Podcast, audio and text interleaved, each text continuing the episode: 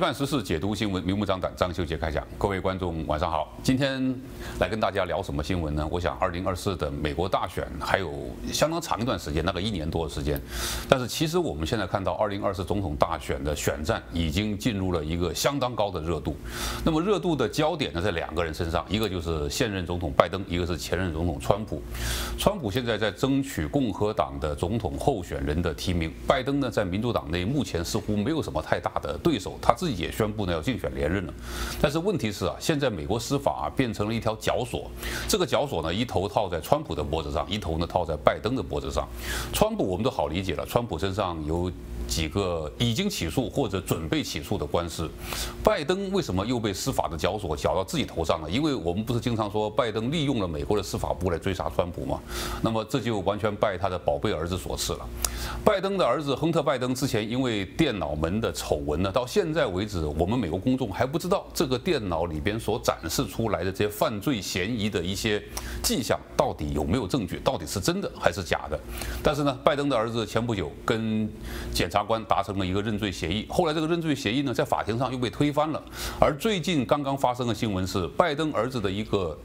商业伙伴在国会正在作证。那么根据他的证词呢，拜登，呃，现在总统拜登到底知不知道他儿子亨特拜登的这个商业活动呢？今天我们请来两位老朋友来跟大家聊聊相关的话题。一位是南加州著名的律师邓红，邓律师，欢迎你。主持人好，各位观众大家好。另外一位是 FLA 的资深副总裁李明明兄，谢谢你。主持人好，各位观众好。好，今天请两位来跟大家聊聊有关现在我们眼花缭乱的有关美国大选的新闻。那么最新的新闻就是美国国会众议院的监督委员会正在对亨特拜登以及乔拜登他们之间到底有没有贪腐的商业利益进行听证。请来最新的这个来作证的是亨特拜登的商业伙伴明兄，怎么解读这个新闻？是我们看到在众议院呢，现目前对拜登父子他们这些牵扯的案件呢，有了一个非常大的转变。就是过去在六月份，本来这个共和党的麦卡锡啊，他原来是不赞成弹劾拜登的，但是呢，在一个月之后呢，他现在的态度改变了。他认为在尤其是在海外，拜登儿子这些商业交易中间呢，拜登说了谎。他曾经说过，拜拜登本人和他的家族并没有收过一分钱。在中国的明兄，这个拜登有几个说法？是第一个说法是他儿子的商业活动他完全不知情，这是第一个说法。是第二个说法呢，就是白宫最近的发言人改了口风，说拜登没有参与到这个商业活动里面。那不知情跟参与，我想邓律师非常清楚，在法律上就是完全两个不同的定义。是那现在呢，又说没有涉及到他的金钱利益，但是我们看到现在在国会作证的亨特拜登的合作伙伴，他在国会的证词似乎。并不是这样。你刚刚提到的麦卡锡，麦卡锡，我记得他原话是这样，他说：“我们现在对拜登的家族犯罪调查，可能已经上升到弹劾调查这个程度。那么，这次国会新作证的亨特拜登的这个商业伙伴，有没有提供实际的证据，可以让这个调查上升到？”弹劾调查是我们知道，在整个拜登他儿子，不论是在中国还是在这个乌克兰布里斯马这两个事件上面呢，都很明显的看到了在海外他获得了大量的利益。但是呢，这个金钱的流向呢，目前其实就是弹劾的重点，是不是牵扯到拜登本人和他家族成员？那么拜登有没有从中获利？还是只是帮助儿子在海外获利的这个事实呢？这是目前整个调查的重点。但是我们可以看到，这整个事件呢，事实上并不是从今天看到，在二零二零年选举的时候，其实牵扯到布里斯马在乌克兰的这件事情上面呢，过去已经有非常多的市政。指向拜登家族在海外获利的事实，而这一次呢，拜登儿子在认罪协商里面牵扯到的这个欠税和延期缴税的这些问题，其实也牵扯到布里斯马在海外收入的这个部分。那么我们看到非常多的事证，指向了拜登家族在海外获利的事实。所以呢，目前白宫的发言人出来讲了这些话呢，是退了一步。从过去不承认知道这些事情，而到现在呢，退到没有参与这些事情。对于拜登本人来讲，但是我们事实上呢，很多的市证怀疑都指向了拜登和他的家族，牵扯到他儿子在海外获利的事情。那么这些调查上面呢，其实我们可以看到很明显的市证是在这一次我们的气象特使克里到中国去的这个时间段。我们其实知道克里他的身份其实也很特殊，他有一个儿子，其实是和拜登儿子。合伙开过公司，对，过去牵扯到华信能源的这个事件，对，其实我们大家都很清楚。而克里这一次去中国的时候呢，我们也看到，正是美中关系有一个极大转变的一个契机。那么这个时候呢，看到克里在中国呢有非常大的转变，从开始进入中国他的接待层级，到最后他接见中国的副总理，还有这个央行的行长这些事情上面来看，我们可以看到整个态度上的转变，是不是牵扯到未来这个调查事件？而且在七月份，在这个。麦卡锡改口的时候，其实我们也看到了，在网络上面盛传，中国传出了一些匿名文件，直指拜登收到了中国的这个金钱往来，尤其是在这个拜登儿子在美国帮中国处理公司上市所获得的利益，是不是直接从中国获利？这些事件件件都指向了拜登家族，所以呢，在这个众议院很多。共和党的保守派议员他说，现在要弹劾拜登，其实就好像在雪地上追踪一只受伤的熊，满地都是证据。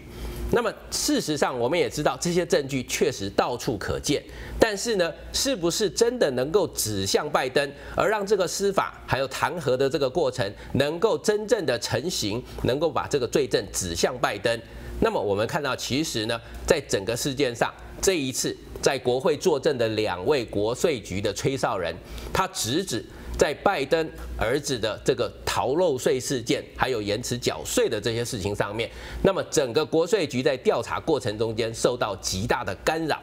还有误导。那么也就是说，在整个调查过程中，司法上已经变成了现在政治的追杀工具。我们现在看到民主党掌控了司法部之后，把它变成了一个政治工具，这个证据非常明显了。这这是亨特·拜登的商业伙伴在国会众议院的作证呢，他十分清晰地讲，他说他跟亨特·拜登是商业伙伴，他们过去经常跟一些外国商业公司在开会。现场开会不是线上开会，每一次跟这些外国商业公司现场开会的时候呢，亨特拜登最少超过二十次拿出他的手机，把手机放到免提的声音这里，跟他的父亲美国的副总统乔拜登通电话。是，换句话来说。亨特·拜登就是利用这种手段，在外国商业伙伴面前来展示自己跟他的父亲手上所握有的行政权力，可以为这些外国公司带来多大的利益。这是亨特·拜登做生意的手法。这位亨特·拜登的前合伙人在国会作证，已经十分清晰地讲清楚这一点。但是呢，他也讲了一句兜底的话，他说，二十次跟拜登的电话当中呢，没有谈到那一天的商业内容，但是。我们知道贪腐的手法现在已经进化到非常有智慧的这种贪腐了，所以这种免提电话让全场的人都听到他跟他父亲关系有多么的密切，他父亲有多么支持他。换句话来说，只要跟他合作，等于跟美国副总统合作，这是一个非常明显的一个犯罪证据。所以麦卡锡说。拜登曾经讲过，他儿子的商业利益他不知道。我们可以证明拜登向美国人民说谎了。如果是这一点能够证实的话，我想这足以够能构成了弹劾拜登的这个罪名，向美国公众说谎。作为一个现任美国总统，足以被弹劾了。那么前一段时间呢，我们还看到亨特·拜登跟检察官达成了一个认罪协议，但是这个认罪协议呢，最后破局了。破局的原因呢，非常的妙，有两点。第一点呢。亨特·拜登的律师跟检察官之间，原来大家的想法不一样。亨特·拜登的律师认为，这次认罪协议之后，以后就会停止对亨特·拜登的调查。检察官马上站出来否认，说没有这回事。法官当时讲了一句非常有意思的话，他说：“你们两个把我当橡皮图章。”两个人协商之后，就是拜亨特拜登的律师跟亨特拜登的呃跟这个检察官起诉亨特拜登检察官，协商之后呢，两个人都同意这次认罪协议不包括以后继续对他进行犯罪调查。于是亨特拜登马上跳起来，他说：“那我不认罪。”邓律师，怎么看这个法庭的这场闹剧？嗯，我们可以从中看到美国司法制度现在到底存在什么样的问题？现在最大的问题就是可以看得出，呃，百分之九十五的案子，尤其是联邦案件，都是认罪协商，法官是鼓励检察官跟辩护律师达成认罪协议，所以百分之九十五的案件，法官也会 rubber stamp，也是盖章的，你们已经达成协议了。为什么的话？在处理刑事案件那么多的情况之下，如果每个案件都用动用法院的资源，要打到陪审团去，所以的话，最重要一个法官的效率很重要，他鼓励双方达成协议。有的时候法官好像检察官要求五年，以后辩护律师要求呃这个一年，法官往往在中间撮合，以后三年好不好？达成一个所谓的调解员的角色。美国的司法判断已经变成了一种生意了，可以讨价还价。本来就是鼓励讨价还价，没想到呢，这只有百分百分之五的双方已经达成交易了，而法官不认同。这种情形很好，呃，只有百分之五的机会会出现。嗯，主要有其实因为法官认为，刚才你提到一点的话，就是说，在亨特的律师里边的话，就是说我认了这个后以后的不能追追究了。有法官的话，在文件里边的话没有看到，有但是的话，这个他问了检察官有没有这回事。以后现在有没有案子正在调查之中？他说有，有的话，这个是不是包括在里边？以后不包括，如果将将来还可以起诉。这种情况之下，双方没办法达成协议。等于说，我们我们现在看，这是本来检察官跟。辩护律师达成了这个认罪协议，这本身是一个非常严谨的司法过程。双方应该把我现在正在调查什么，然后这个罪名应该是什么，然后如果你认罪的话，免除我们的司法系统这么多的开支的话，对，那我们可以给你一个一个打折扣。坦白从宽，抗拒从严这种理念，对。但是这里边有个非常大的问题，就是我们所看到亨特·拜登的犯罪的嫌疑，绝对不是说有一百五十万的收入没有交十万的税，或者他明明吸毒，但是他违反了某个州的法律，可以去买枪。对。拜亨特·拜登在这个他的电脑里面所展示的这个罪行远远不止于此。我们就拿这个布瑞斯马，对，他跟这个乌克兰的天然气公司，这里面最大的问题在哪里呢？他跟布瑞斯马是一个商业关系，他是布瑞斯马的董事。但是呢，在亨特·拜登的父亲乔·拜登当副总统期间，有两个事情。第一个事情，美国对乌克兰的援助当中有一部分钱拨给了天然气行业。布瑞斯马是乌克兰最大的天然气公司，如果你把这个钱拨给乌克兰天然气行业的话，等同于拨给布瑞斯马，布瑞斯马一定从中获得了利益。对，那作为主管美国援助乌克兰政策的副总统乔拜登，明知道他儿子是布瑞斯马的董事，他还要把美国援助给乌克兰的援助的一大笔款项当中切出了好像是五个亿，给了这个乌克兰天然气公司，等于说。走了个曲线，把钱把这笔钱让布瑞斯马得到了好处，或者让他在政治上得到好处。这第一个。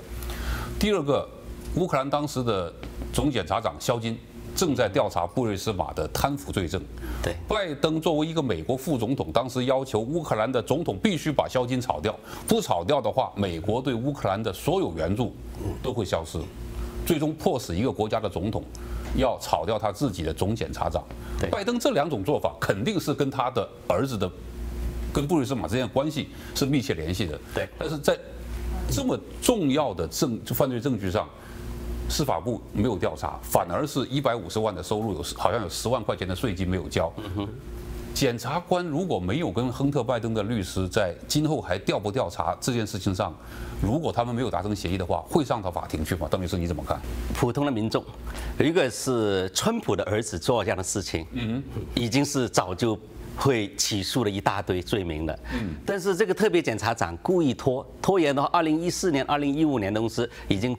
过了追诉期，让他过去了，对，然后所以为什么最？只有所有这些证据，有一大部分是在亨特的电脑上面。两名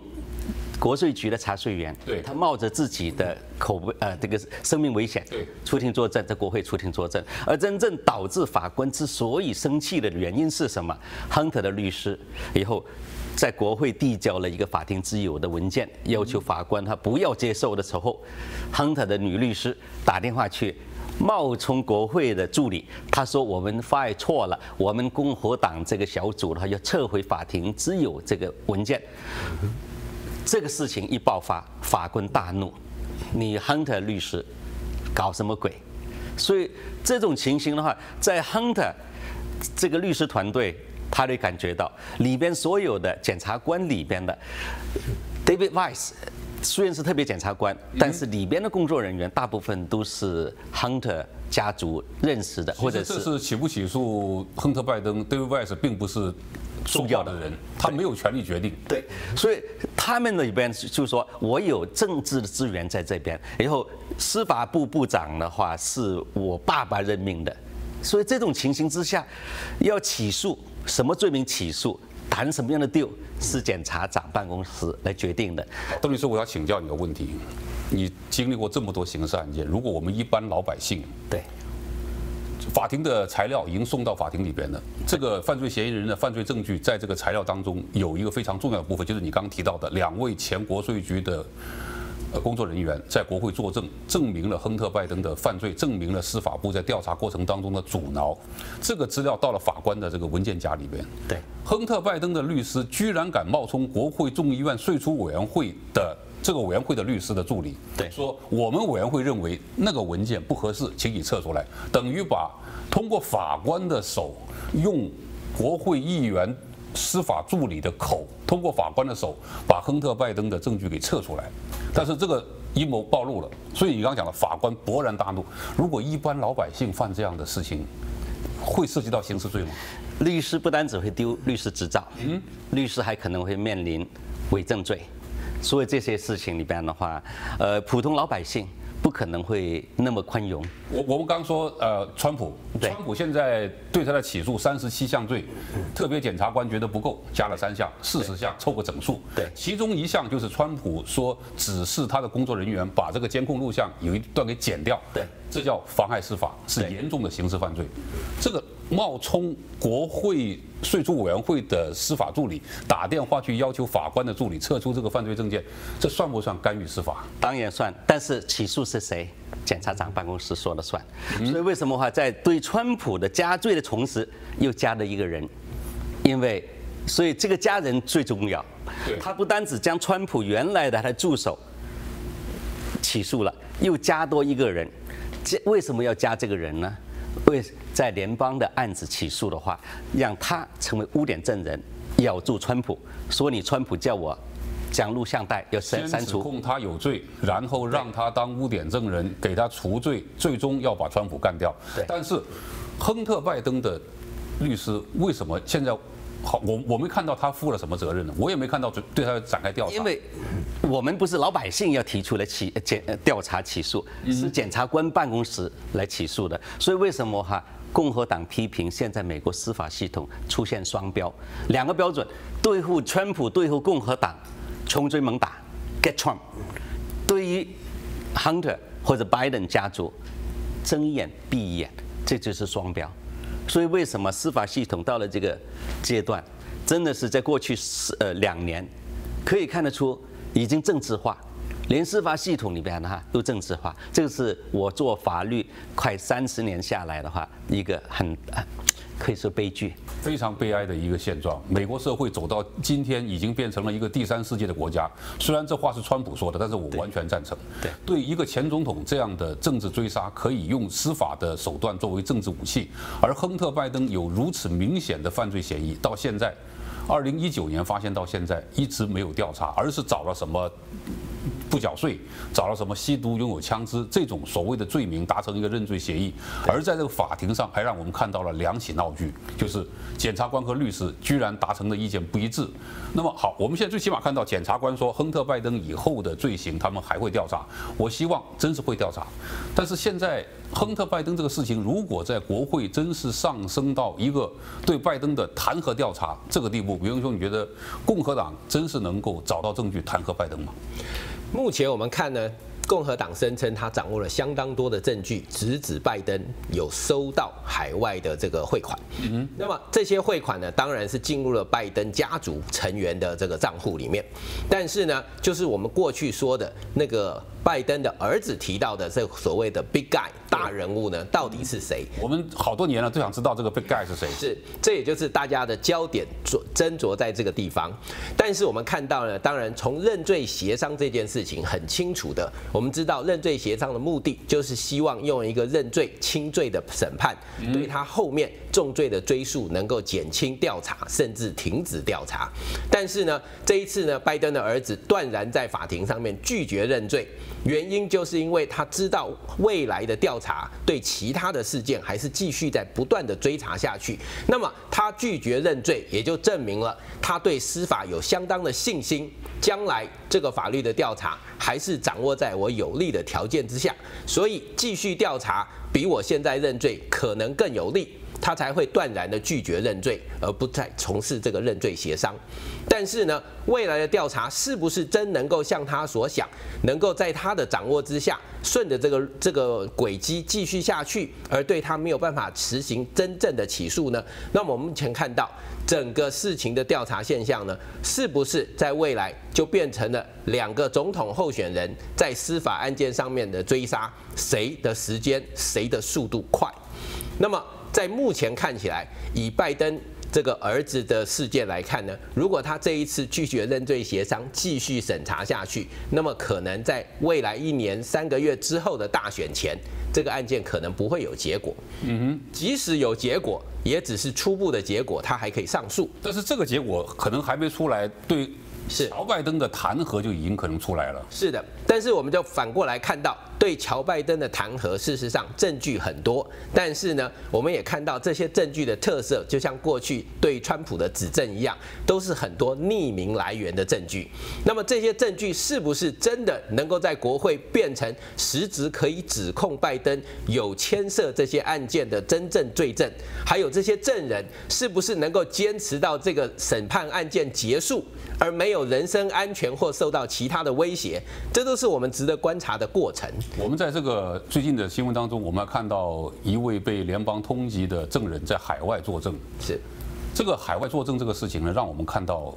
呃，中美关系当中的一个缩影，就是中国到底对美国的官场有多大的影响？这里面涉及到过去我们熟知的何志平案啊等等这些案件。那么我们看到在这起案件当中啊。拜登也好，川普也好，都跟中国的一家公司有密切的联系，就是华信能源。华信能源的老板现在已经在中国消失了，人都不知道哪去了。那么这些种种的案件，如果真是能够有部分被证实的话，那么亨特·拜登所牵扯出来的问题，令他父亲被弹劾，我想在众议院很可能会通得过，但是在参议院必然会通不过。所以无论是川普的案件，还是拜登的案件，其实都会影响到二零二四的美国总统大选。那么我们还没讲到这个川普的案件最新的发展，我们先休息一下，回来请邓律师跟我们聊聊川普的案件发展下去。从邓律师的专业眼光看，川普到底会不会被定罪？我们广告之后见。